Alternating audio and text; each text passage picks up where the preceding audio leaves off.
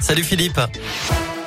Salut Cyril, salut à tous et on jette d'abord un coup d'œil à vos conditions de circulation qui sont euh, euh, plutôt euh, compliquées en ce moment dans la traversée de l'agglomération lyonnaise, notamment au passage de Fourvière, dans les deux sens de circulation. Comptez en ce moment 2 km de bouchons, direction Paris comme direction Marseille. Et puis du côté de Saint-Etienne, ça coince aussi sur la rocade en ce moment à hauteur de Villars. Il y a eu un accident avec des bouchons dans les deux sens de circulation. Soyez là aussi extrêmement prudents. À la une, toujours des difficultés dans les gares de la région. Plusieurs TGV Ouigo affichent des retards d'une heure depuis ce matin.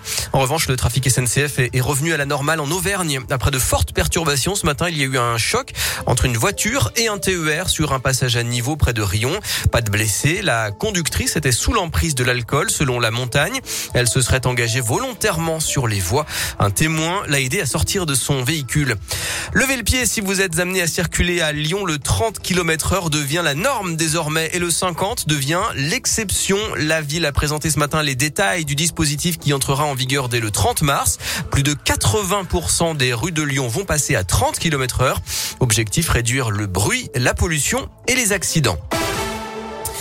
Dans l'actu, cette action massive de L214, l'association de défense animale connue pour ses vidéos chocs, organise une trentaine de rassemblements en France demain, notamment à Lyon, Grenoble et Saint-Etienne, où une antenne ouvre justement actuellement.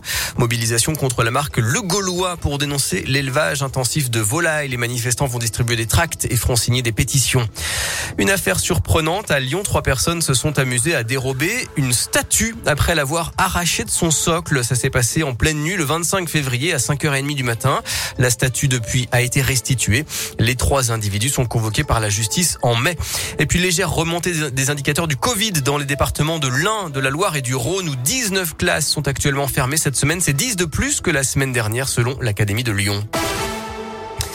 Quel adversaire pour l'Olympique lyonnais en quart de finale de la Ligue Europa Le tirage au sort est prévu à 13h30. L'Atalanta Bergame, Braga, Barcelone, les Glasgow Rangers, West Ham, Francfort et Leipzig peuvent se dresser sur la route des Lyonnais les 7 et 14 avril. Et puis la 29e journée de Ligue 1 commence. Match très important pour le maintien entre l'AS Saint-Etienne et 3 ce soir à 21h à Geoffroy Guichard. Le Clermont Foot ira à Lens demain et l'OL ira à Reims dimanche. Une page se tourne pour le biathlon français. Dernière course pour Simon Détieux. L'Indinois a annoncé qu'il mettrait un terme à sa carrière après cette dernière étape de Coupe du Monde en Norvège. Il sera sur le sprint à partir de 16h. Enfin, la météo avec un ciel très nuageux cet après-midi en Auvergne-Rhône-Alpes, en gris tout ce vendredi avec pour les maxi 15 à Bourg-en-Bresse, 14 à Lyon, 10 à Clermont-Ferrand et 8 à Saint-Etienne. Demain, attendez-vous à de belles éclaircies en journée. Dimanche aussi d'ailleurs, mais avec cette fois un risque d'averse et des rafales de vent à plus de 50 km heure. Des températures maxi de 10 à 16 degrés.